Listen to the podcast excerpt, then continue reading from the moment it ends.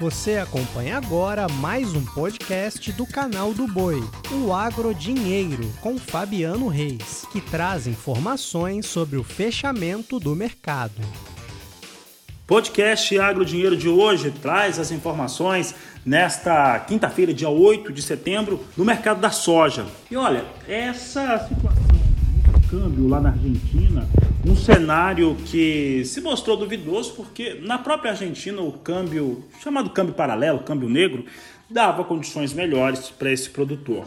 De qualquer maneira, os dados não mentem e a Bolsa de Comércio de Rosário informou que desde quando foi implementado esse novo sistema, esse novo câmbio voltado aos produtores rurais, houve uma comercialização de 3 milhões e 100 mil toneladas de soja. Então, em três dias, teve comercialização de 3 milhões e 100 mil toneladas. É um volume extremamente alto frente àquilo que se estava ocorrendo na Argentina, correspondendo com quase 57% do previsto pelos exportadores, contabilizando novos negócios.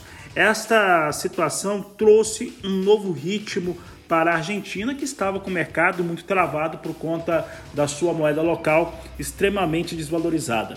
Um outro fator importante é que, com este novo cenário de câmbio na Argentina, a Argentina tem uma soja neste momento um pouco mais competitiva do que a norte-americana e se está mais competitiva que a norte-americana, evidentemente está mais competitiva que a brasileira neste momento. A soja brasileira tem menos competitividade, tem menos, menor volume de negociação, então, claro, fica com um cenário é, de menor preferência em relação aos negócios frente àquilo que se tem na, nos principais players do mundo, no caso, Estados Unidos e Argentina.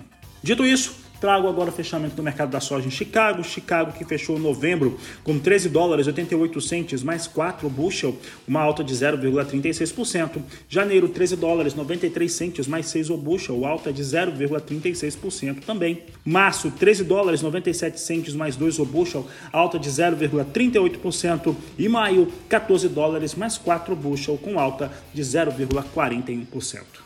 Com essas informações, eu encerro essa edição do podcast Agro Dinheiro, mais curto, mas trazendo para você as informações que são estratégicas para o seu negócio. A todos, um ótimo final de tarde, uma ótima noite e até amanhã. Você acompanhou o podcast Agro Dinheiro. Para mais informações, acesse o nosso portal sba1.com. Até a próxima!